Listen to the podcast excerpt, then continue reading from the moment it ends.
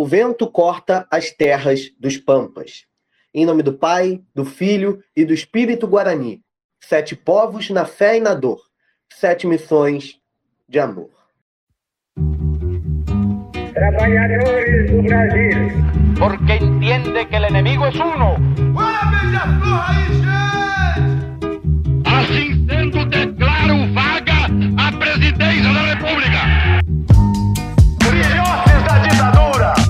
Todas as fronteiras da Alemanha Oriental estão abertas.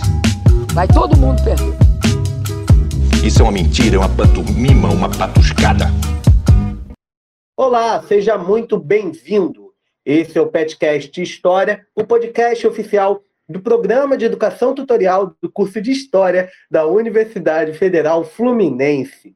Eu sou Felipe Camargo, integrante do PET, e aqui comigo a minha colega Giovana Vermelinja, com quem eu já dividi várias apresentações, é a minha dupla nesse programa.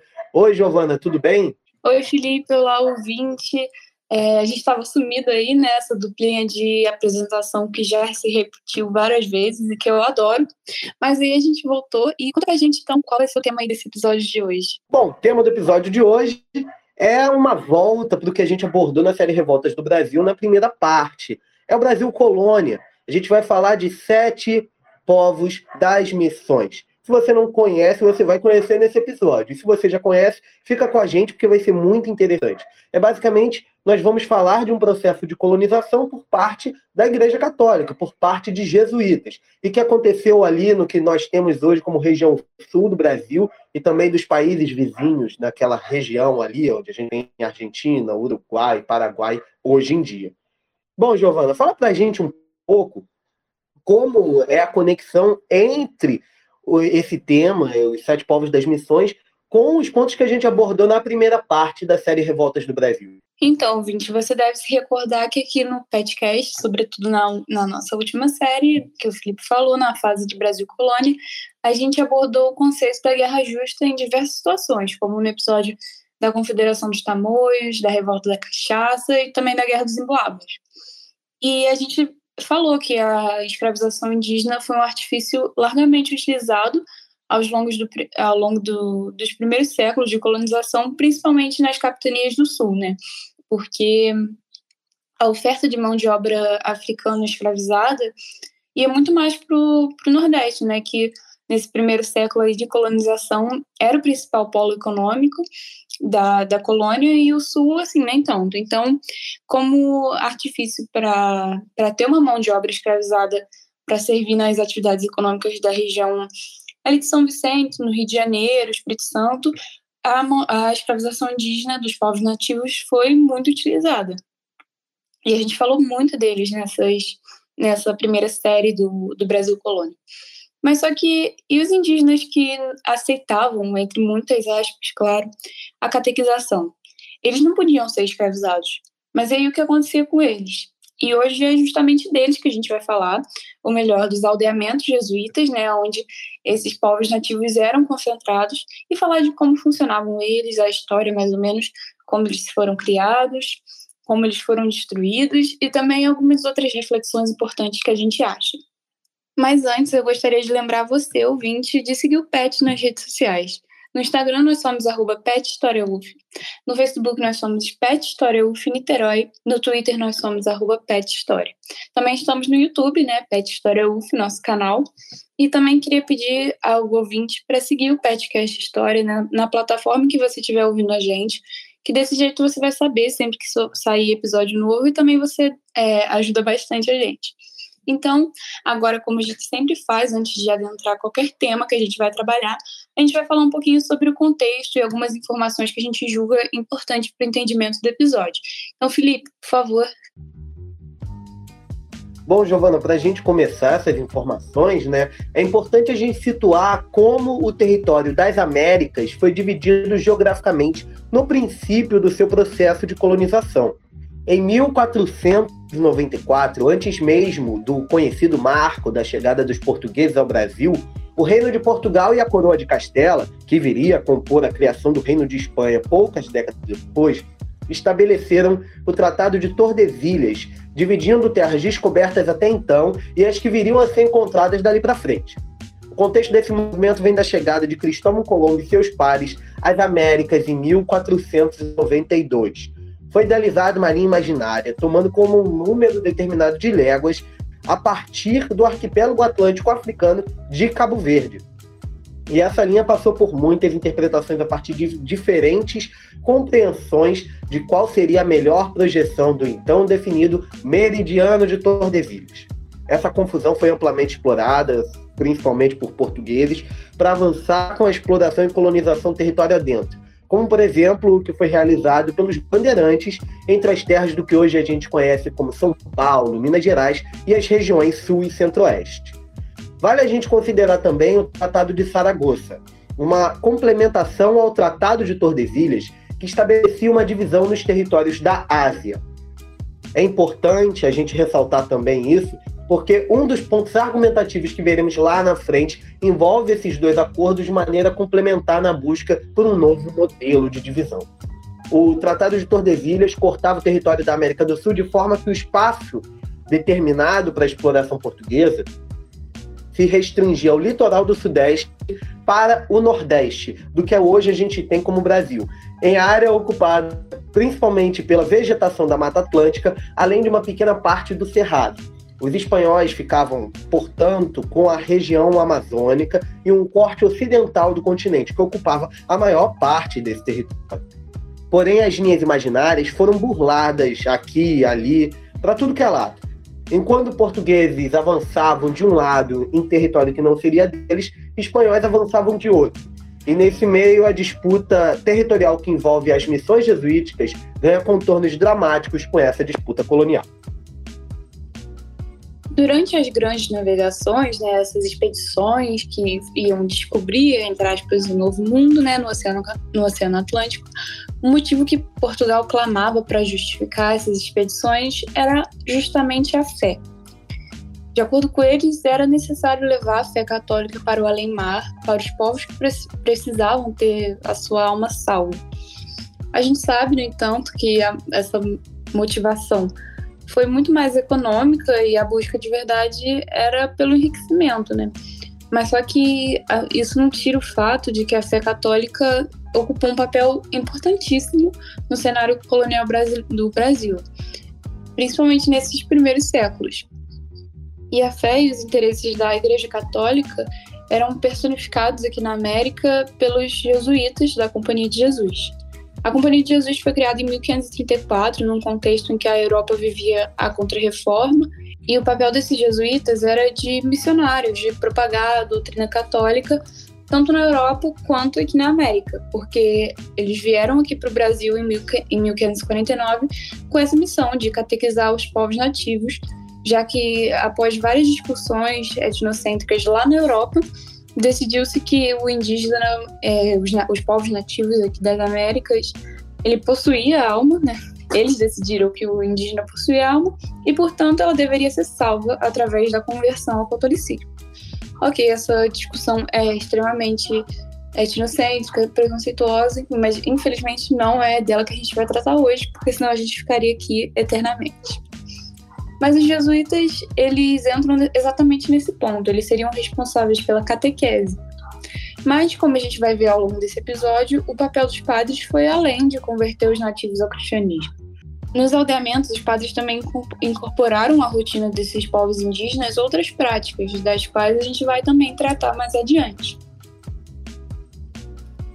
Bom, e aí a gente vai falar agora também sobre a abrangência das missões, além dos sete povos. Essas missões jesuíticas que, como a Giovana já colocou para gente, como a gente já falou aqui, estavam sendo estabelecidas ali na parte sul desse território da América do Sul.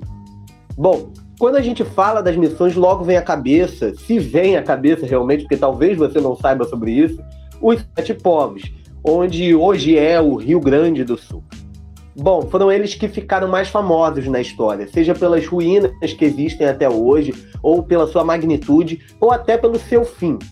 Acontece que o projeto missionário dos jesuítas não data do século XVIII, século em que os sete povos se organizaram. Como a gente já falou aqui antes, a catequização dos povos indígenas era um dos braços do projeto colonizador de Portugal, e ele foi efetuado desde o primeiro momento da chegada dos colonizadores ao Brasil. Afinal, logo nos primeiros dias da presença portuguesa na América, foi celebrada a famosa primeira missa no Brasil. A intenção dos jesuítas era clara e imediata. A tentativa de catequizar os nativos já partiu logo no litoral, mas ao longo da costa brasileira, os padres portugueses não obtiveram muito sucesso.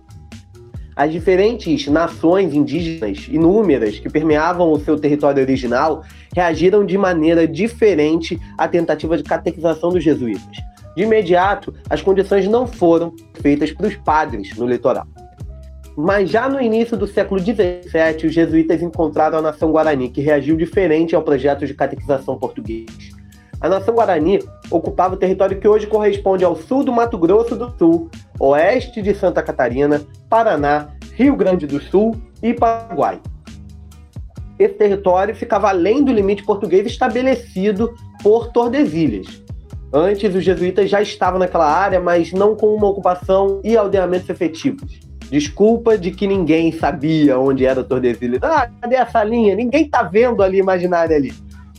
Durante a União Ibérica, que durou ali entre 1580 e 1640, onde a coroa portuguesa esteve unificada com a coroa espanhola, é, capitaneada pela coroa espanhola que já existia anteriormente, por conta de um vácuo de poder em Portugal, os limites entre Portugal e Espanha já não faziam tanto sentido, visto que ambas as coroas estavam unidas em uma só, era um só rei.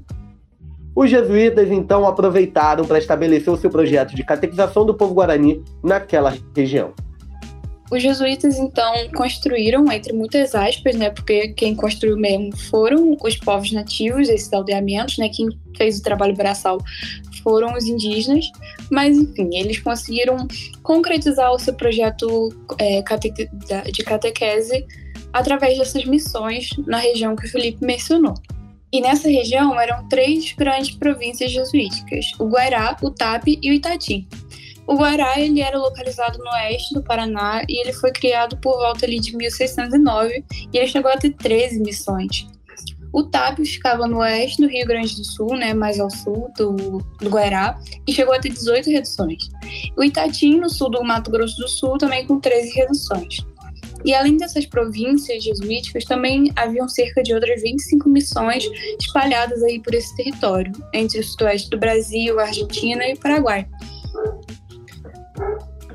E essas reduções ao longo dos anos foram se estruturando cada vez mais, e já assim, na década de 1620, elas eram enormes em termos de população.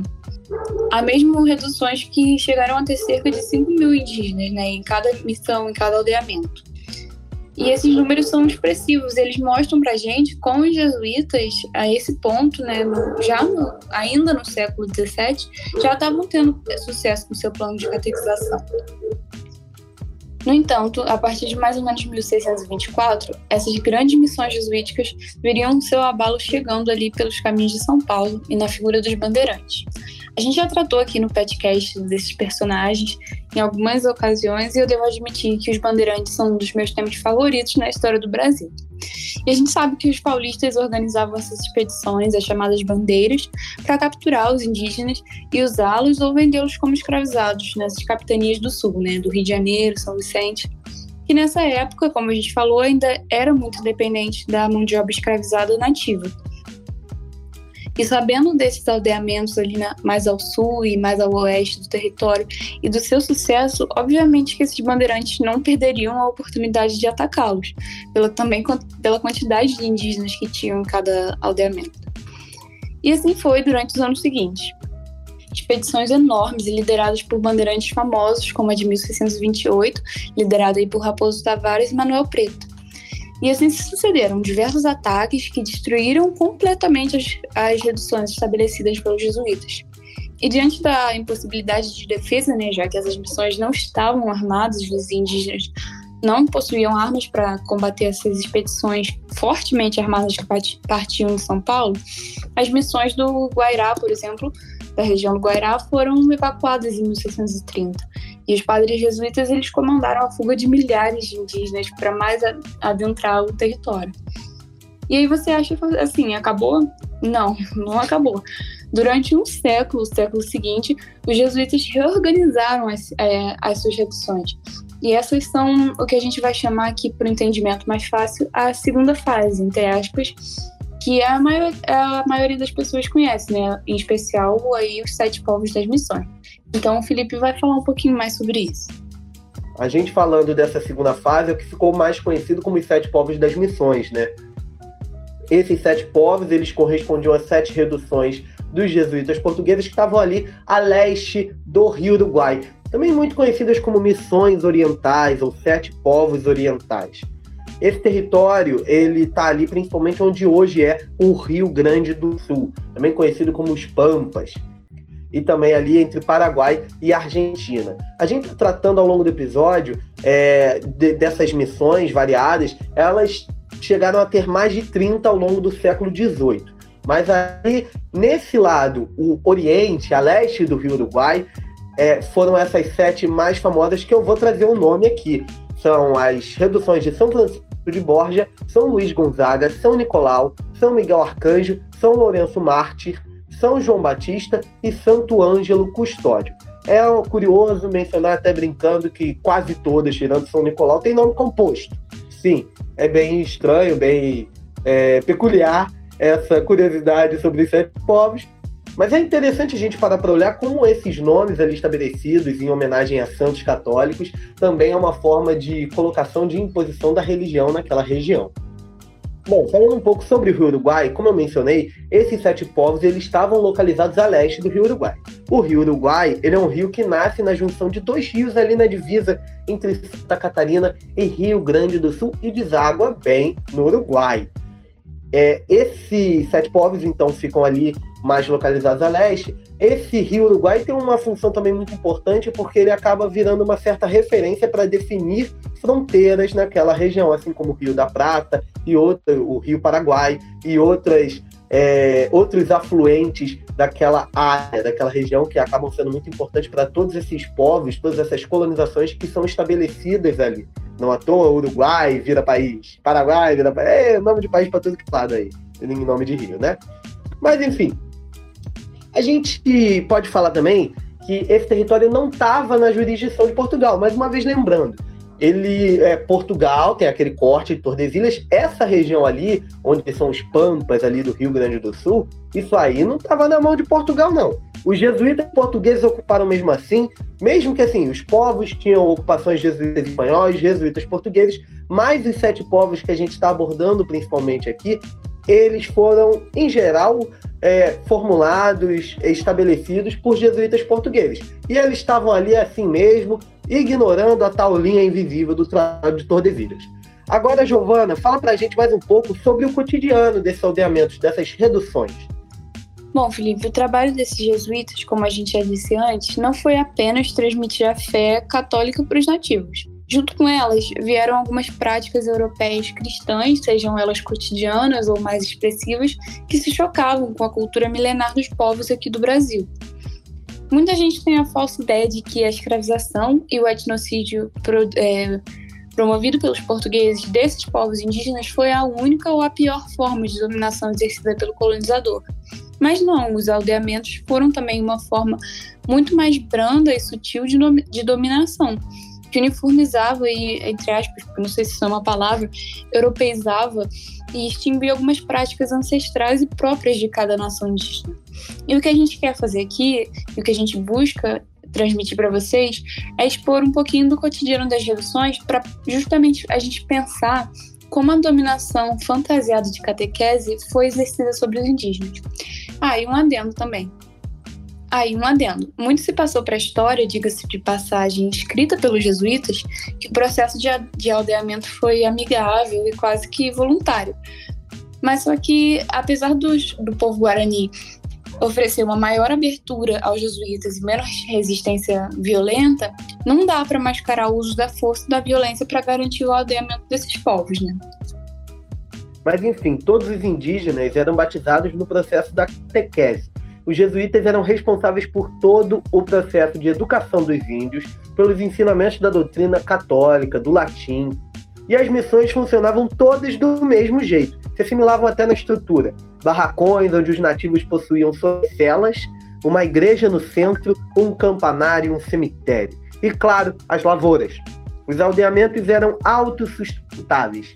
Lá se plantavam vegetais, leguminosas, ervas nessas lavouras que eram comunais, mas também cada família possuía sua terra para plantio próprio. Um dos pontos centrais desse processo de dominação cristã sobre os povos nativos é a dinâmica de trabalho. Os costumes indígenas em relação ao trabalho eram completamente diferentes e, em alguns pontos, até opostos aos da Europa católica. A valorização do trabalho, marcado, regrado, rotineiro e dignificante, foi imposta aos indígenas. Toda manhã, o sino da igreja central tocava anunciando o início de um dia laboral. O horário era extremamente importante, a manhã era reservada para plantio e cuidado com as terras comunais. Havia até mesmo horário para café da manhã e almoço. Havia a divisão do trabalho determinada pelos jesuítas. A tarde era reservada ao ensino e ao plantio das terras de famílias. E as obrigações seguiam até o final da tarde, até a hora de se recolher. Outro ponto importante da interferência jesuíta nos costumes e na cultura dos povos nativos se deu em relação justamente a essa ideia de família. Os chefes das tribos nativas, né, os caciques, eles eram poligâmicos, assim como vários outros elementos das tribos. E a gente sabe que a doutrina católica era contra a poligamia. Claro que os jesuítas não iam permitir essa prática nos aldeamentos e logo fizeram questão de interferir, obrigando a formação de famílias, né? E famílias a gente entende por casais monogâmicos, né? Em confluência com a doutrina católica.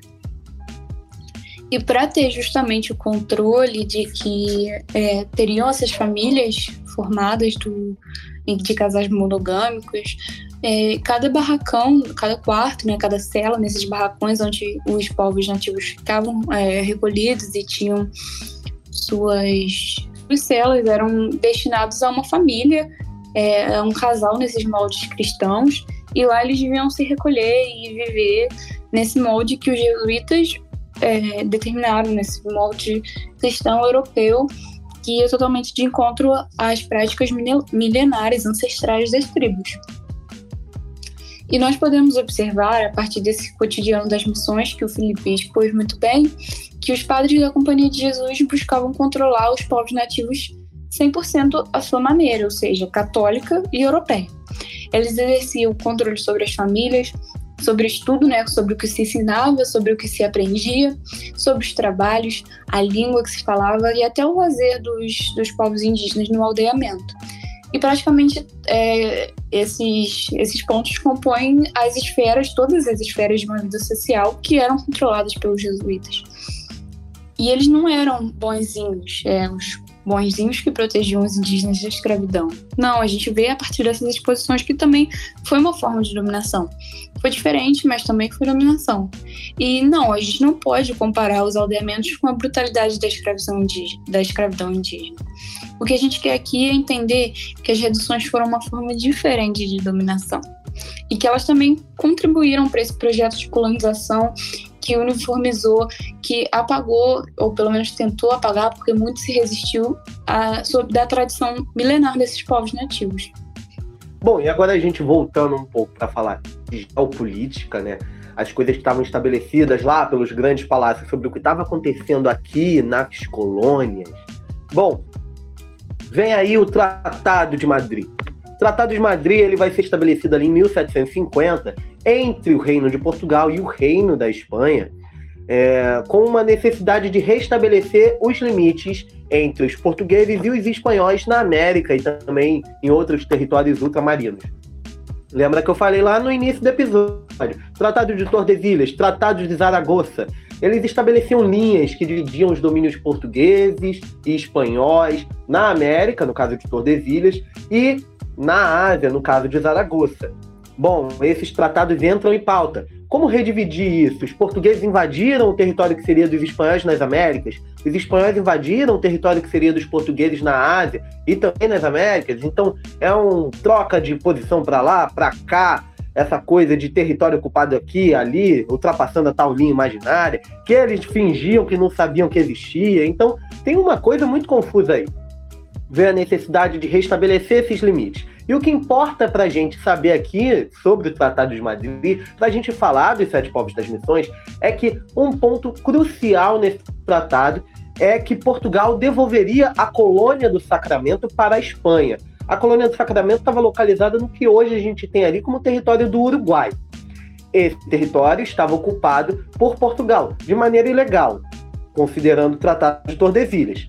Portugal devolveria então esse território para a Espanha em troca e Portugal ficaria ali com o território que estava sendo ocupado pelos sete povos orientais, o que a gente acabou de explicar aqui, os sete povos das missões. Então ali Portugal pega aquele território para si. Mas isso não quer dizer que Portugal ia ficar satisfeito com as ocupações jesuítas que estavam estabelecidas naquela região. Até porque é importante a gente ressaltar aqui, como a gente comentou, a questão dos bandeirantes, da forma como eles partiam para cima dos indígenas, para a escravização, e a forma como os jesuítas também estabeleceram outro modelo de colonização que não deixava de ser cruel da mesma forma são modelos em disputa. Nesse momento, há uma grande discussão, inclusive, entre metrópole e colônia, entre os atores políticos ali, sobre qual seria a melhor forma de lidar com os indígenas e de escravizar esses indígenas, de colocar esses indígenas ao lado de Portugal ou então massacrá-los. Então, é importante a gente ressaltar esse ponto, é, que Portugal não estava exatamente a favor do que estava acontecendo ali, mas pega aquele território nesse Tratado de Madrid que é realizado em 1750. Então, como o Felipe falou, o, a Espanha cederia o território dos sete povos orientais das missões para Portugal, e aí Portugal e a Espanha, né, falaram meio que assim, ô galera que tá aí no Sete Povos das Missões, vocês vão ter que meter o pé daí, rápido, assim, seis meses no máximo. Vocês vão ter que sair de todos os aldeamentos que vocês construíram. Daí que tem 5 mil indígenas em um aldeamento, vocês vão ter que sair. Obviamente, os jesuítas e os indígenas não gostaram nem um pouco e não queriam se deslocar, não queriam ter, é, ser forçados a deixar os aldeamentos. Os jesuítas acabaram deitando, né, para os portugueses, claro, mas os indígenas não. E um líder indígena chamado Sepete Araju se recusa né, a fazer essa mudança de território e lidera uma resistência indígena. Diante disso, o exército espanhol e também português vai ser acionado para que eles destruam essas missões e expulsem os indígenas dali. Só que é, os indígenas resistem até por um tempo, mas no final os colonizadores, usando uma força extremamente superior e desigual e promovendo matança de milhares de nativos, é, consegue assumir o controle da região. E assim acaba né, esse, esse episódio curioso das missões estruturadas, das missões com muitos, muitos habitantes indígenas é, no final, na, na região dos Sete Povos Orientais, que é uma, uma história curiosa que não sei se todo mundo conhecia, mas eu julgo uma história importante, porque os jesuítas foram parte do, do, do que a gente conhece como Brasil colônia, né? Não dá para desdar essa mão da, da Igreja Católica e do, da Coroa de Portugal aqui durante a colonização. E é curioso, Giovana, o, a partir dessa derrubada, dessa retirada dos sete povos que estavam ali estabelecidos, dessas reduções, foi estabelecida ali uma cultura de criação de gado que vai prevalecer no Brasil até os dias atuais. Você acho que acredito que boa parte das pessoas que estejam nos ouvindo já ouviu falar ó, ou até já comeu a carne vinda do sul. Então, enfim, essa cultura ali de criação de gado nas regiões do sul, inclusive a questão da agropecuária, dos grandes latifundiários do sul, começa nesse período aí, começa nesse momento desse estabelecimento de Portugal de uma exploração econômica voltada para a exploração do gado naquela região. Pois é, Felipe, falando de memória, a gente tem uma, uma coisa muito importante e muito, muito incrível, que são as ruínas de algumas reduções que ainda estão de pé hoje nessa região aí que a gente está falando, sul do Brasil, Argentina, Paraguai. E no, no total são cinco sítios, sítios arqueológicos de ruínas, né, formadas por dessas missões. E a gente vai se atentar agora para uma delas que está situada em território brasileiro, que é o sítio arqueológico de São Miguel das Missões, no Rio Grande do Sul, que talvez né, é, muitas pessoas conheçam. E lá a gente encontra ainda de pé o corpo da igreja principal, um campanário, a sacristia e alguns vestígios das, dos barracões das habitações indígenas. E a partir disso, vários estudiosos conseguiram demarcar outras é, partes da, dos aldeamentos, da, das missões, e lá é um museu a céu aberto, né? Você pode ir lá, você pode visitar. As, é lindo, a, a igreja está lá quase de pé. É, tem muita. Assim, é, é um, um, dos meus sonhos é ir lá. Eu espero um dia poder ter essa oportunidade. E se você tiver também, não deixe de ir, porque além das ruínas terem um museu a céu aberto, lá também tem um Museu das Missões, que é dedicado a preservar a memória dos aldeamentos, inclui inclusive alguns artefatos e objetos da época das missões feitos pelos indígenas. E é muito incrível que a gente tem essas ruínas preservadas e tombadas pelos fãs, porque garantem que a memória de um, de um episódio importantíssimo da história do Brasil, ligado a uma instituição que a gente não pode negar a importância, que é a Companhia de Jesus, está preservado lá como lugar de memória para a gente entender não só né, a, a questão da história regional, que tem, é de extrema importância para o sul do país, como o Felipe bem falou, mas também para todo mundo, porque faz parte da, das disputas coloniais, do projeto de catequização jesuítica, para a gente entender. Então, espero um dia ir lá e também, se você puder, vá. Não deixe de ir e de lembrar desse episódio aí que a gente falou da história das missões, para você realmente poder conhecer mais e ver de perto esse episódio tão especial e tão importante né, da história do nosso Brasil enquanto colônia. Bom, Giovana, e agora a gente entra em algo que a gente abordou algumas vezes quanto à representação da relação entre indígenas e colonizadores, aqui especificamente da relação do indígena com a catequização. O caso dos sete das missões tem uma representação no carnaval. Sim, o carnaval. A gente abordou algumas vezes aqui no PET, né? Seja em live ou no PETcast mesmo. Eu geralmente estou no meio disso, sou um amante do carnaval, mas a gente já teve uma representação no carnaval é, dos Sete Povos das Missões, dessa história que a gente está contando aqui. O trecho que você ouviu logo no início do episódio, aquele, o vento corta as terras dos pampas, em nome do Pai, do Filho e do Espírito Guarani, sete povos na fé e na dor, sete missões de amor. Esse trecho, essa frase, é o título do desfile da Beija-Flor de Nilópolis, que foi campeão do carnaval em 2005. O desfile claramente abordava os sete pontos das missões, abordava isso. Tinha um robusto patrocínio do estado do Rio Grande do Sul também, para falar das terras dos Pampas, fazendo uma exaltação àquela região. Bom, eu trago aqui isso também para a gente problematizar um pouco, para a gente enxergar um pouco como essa relação está sendo colocada. Ali naquele título a gente já fala sete povos, é, sete missões de amor, e aí você pensa, amor? Que amor? O que está sendo colocado ali? Bom, em várias novelas, em várias séries, em vários produtos que a gente vê no Brasil, há uma certa compreensão, um certo estabelecimento de que os indígenas, com os padres, com os jesuítas que estavam ali catequizando eles, que estavam convertendo eles, teriam uma relação muito mais amistosa. Um exemplo claro, por exemplo, tem a novela Novo Mundo, que falava sobre a independência do Brasil, com personagens históricos como Imperatriz Leopoldina, Dom Pedro I, onde se colocava um padre extremamente benevolente no meio de uma tribo indígena. Esse tipo de coisa é muito comum em várias representações desse tipo. E aí a gente para para pensar, que visão é essa? Que estabelecimento de amor é esse? Porque parece que aí nessa forma está sendo ignorado que essa imposição religiosa que foi colocada sobre os indígenas, as imposições culturais que a Giovana e eu explicamos aqui hoje nesse episódio, todas elas, as práticas do cotidiano, tudo isso representa uma violência. Isso não pode ser ignorado. E por que, que essas representações ignoram essa violência que foi efetuada? Porque a violência não se resume ao que vai marcar a pele, marcar o corpo, mas também se resume a uma violência social, uma violência que está estabelecida ali contra as práticas que essas pessoas tinham, das tradições que essas pessoas tinham, ao que esse grupo étnico representa.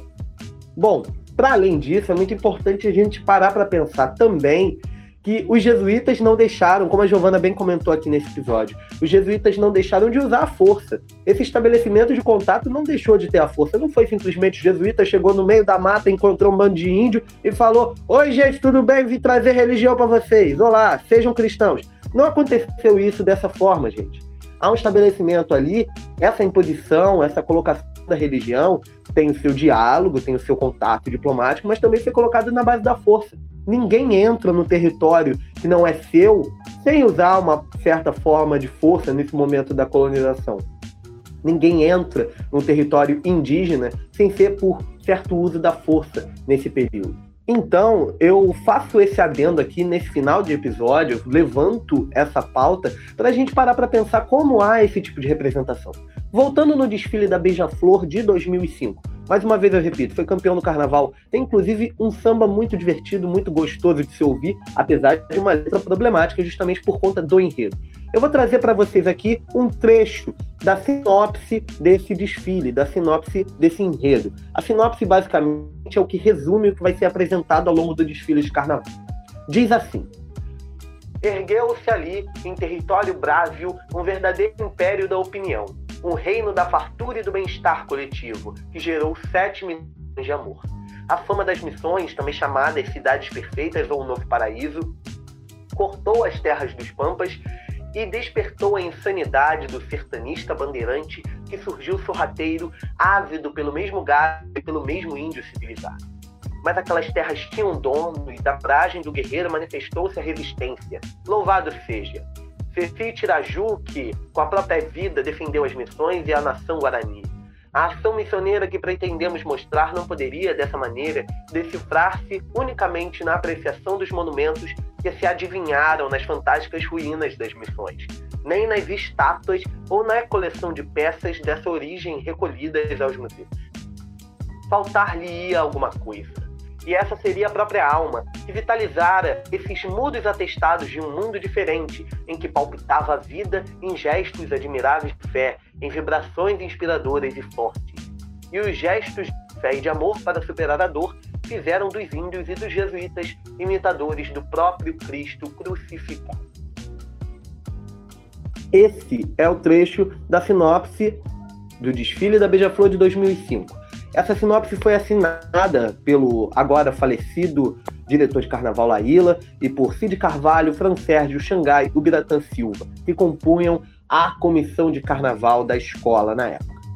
Vocês percebem o que está ali presente, bem marcado, essa compreensão de que ali foi uma experiência pacífica jamais vista na humanidade, onde povos em comunhão se reuniram, se estabeleceram juntos com base no amor. Eu pergunto mais uma vez, que amor? Giovana, responde para mim, que amor, Giovana? Pois é, Felipe. Não sei que amor também. E é, é um problema muito grande, se você me permite fazer um comentário aqui, que esses grandes veículos de, de mídia, o carnaval, novelas, enfim, que a gente não deixa de ver por aí, passam essa história, se é que a gente pode se chamar isso de história, totalmente desvinculada de contexto, totalmente fantasiosa, espetacularizada, e a gente sabe que a história de verdade não é isso, né? E a gente busca aqui no PET, eu sempre falo isso, né? De, de trazer para vocês uma divulgação científica de qualidade, é, fiel ao método, ao contexto, às outras questões maiores que cercam os episódios.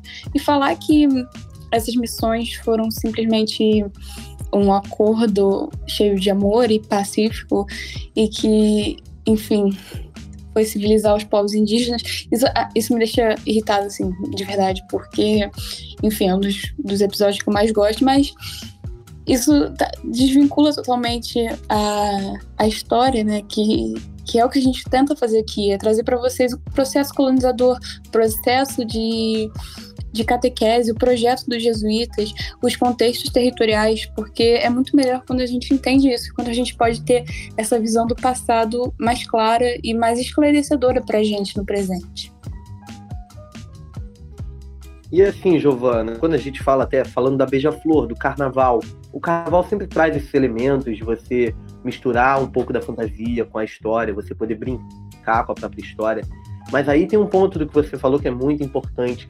A preocupação em se retratar as coisas com certo contexto, em se fazer a representação em se enxergar as dores que ocorreram, o, o, sangue que jorrou nessa terra, e não passar um grande pano, jogar um grande lençol branco pacífico por cima do que aconteceu.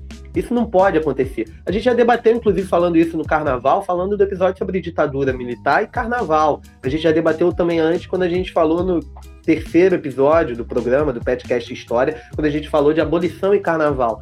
Por que, que a gente não pode falar também em relação aos indígenas? E não é só no carnaval. O carnaval aqui a gente tomou como exemplo porque tem um desfile estabelecido, muito claro, que foi campeão e que chama muita atenção, que fala desse tema. Mas a gente tem várias, várias representações, mesmo que não seja exatamente sobre sete povos ou sobre as missões jesuíticas, que estabelece esse contato do jesuíta com o indígena, independente da sua etnia, como se fosse a coisa mais pacífica do mundo, a coisa mais amorosa do mundo. O jesuíta veio para trazer amor e civilização. Isso é uma coisa que me incomoda terrivelmente, eu acho que a gente precisa falar aqui. Essa ideia de que os europeus estão constantemente trazendo civilização. Ignoram que os povos nativos aqui tinham a sua forma de vida, a sua civilização muito bem estabelecida. Pois é, Felipe, esse é um discurso perigoso que é totalmente né, desprovido de uma análise crítica e uma história que uma historiografia na verdade que já ficou para trás e é perigoso mas também ele ganhou é, chama aqui no Brasil como alguns guias muito famosos que passam exatamente essa visão de história totalmente ultrapassada, totalmente etnocêntrica, totalmente preconceituosa, que fez sucesso, sabe? Então, então é, é perigoso porque realmente essa história baseada nos personagens curiosos, nos acontecimentos curiosos, nos grandes homens, é midiática, ela rende, as pessoas gostam, mas ela não é história, ela é desprovida de todo o rigor científico que a gente, que os historiadores, né, quem está fa fazendo uma faculdade de história, não jornalistas ou enfim qualquer um que se meta a fazer história sem sem estar tá nesse nesse meio eles despro são desprovidos disso que, que eu falei e acabam apresentando uma história que não é verídica, é só uma, uma espetacularização, muitas vezes mentirosa, mas que, que, que não tenha os principais elementos para você compreender um todo. Não tem uma história comparada, não tem uma história é, conjuntural, não tem a, uma história econômica, porque você não pode olhar para os acontecimentos só nesses nesses fatos curiosos. Ok, a gente tá, tenta trazer aqui também fatos curiosos, mas só olhar para isso não é fazer história. É exatamente buscar uma lupa maior, buscar várias esferas que compõem a vida social. E é isso pra gente que a gente olha, que a gente busca olhar. Bom, essa discussão é boa e é longa. E acho que a gente pode encerrar por aqui esse episódio com essa mensagem final importantíssima. Eu espero muito que vocês tenham gostado de saber um pouquinho mais sobre as missões, sobre a atuação da Companhia de Jesus no Brasil, que é um tema que eu gosto muito. Espero que vocês também tenham gostado. Queria agradecer você, ouvinte, que ficou com a gente aqui até agora. É, lembrar de pedir vocês para seguirem o PET. E de verdade, muito obrigada. E aí, Felipe, conta um pouquinho para gente do que vem aí no PetCast. Bom, ouvinte, o PetCast daqui para frente, é, ele vai abordar na semana que vem o Chile e a nova constituinte chilena. Vai ser um episódio muito legal, muito especial. A gente está preparando com muito carinho para você. Semana que vem, segunda-feira, ele sai à noite. Dali para frente a gente volta com a série Revoltas do Brasil, agora abordando em sua segunda fase o período imperial. Então se prepare, pega aí a sua pipoca, bota seu fone de ouvido, vem ouvir com a gente as revoltas desse período do Império, que é muito diversificado. Nós temos primeiro reinado, período regencial, segundo reinado, é uma loucura, coroa para um lado, país dividido para o outro, muita coisa acontecendo num país que estava em formação. Então a gente vai falar sobre isso em breve nos próximos episódios. E mais para frente a gente vai anunciando que vem por aí, porque a gente está com muito tema legal vindo aí. Bom, eu vou agradecer mais uma vez você, assim como a Giovana acabou de fazer, e também anuncio aqui A gente bateu aqui no desfile da Beija-Flor, mas o samba de 2005, que fala sobre os sete povos das missões, é bom. É um samba bom de ouvir. Isso dá até raiva, sabe? Dá até raiva, porque ele fala de coisas que não era para falar, mas é um samba que é gostoso, é legal de ouvir, e também vale pela experiência de você ver o que está sendo colocado ali de perspectiva a respeito disso. Então, assim que a gente disser o até logo, você ouve aqui nesse episódio um trecho do samba da Beija-Flor de 2005 com aquele título gigante que eu falei no início do episódio, eu não vou repetir agora. Bom, esse episódio teve apresentação minha e de Giovana Vermelinger. A produção e o roteiro também foi por nossa conta, eu, Felipe Camargo e Giovana Vermelinger. A edição é da minha conta também, Felipe Camargo, e a revisão é de Giovana Vermelinger. Agradeço demais e até a próxima. Vai daí, neguinho da Beija-Flor. Beija-Flor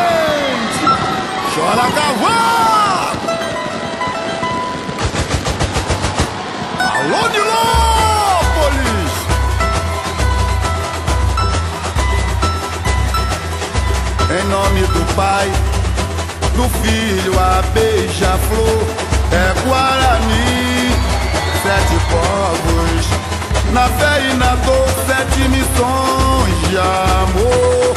Em nome do Pai, do Filho, a Beija-Flor é Guarani, sete povos, na fé e na dor, sete missões de amor.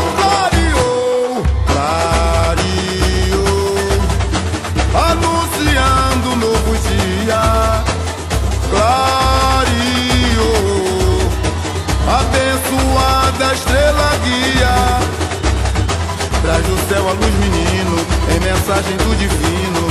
Unir as raças, pelo amor fraternizar.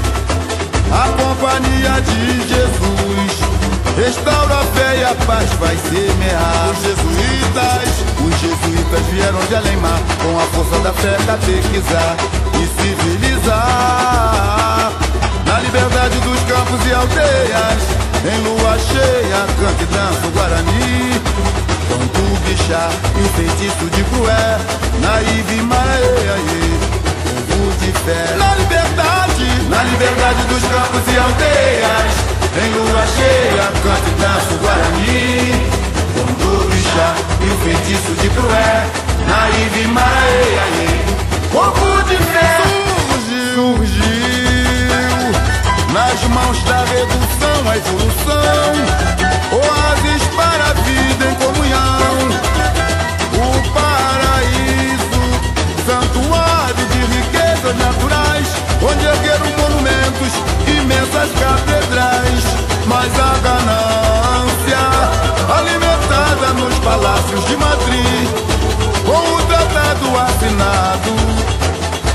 A traição estava ali.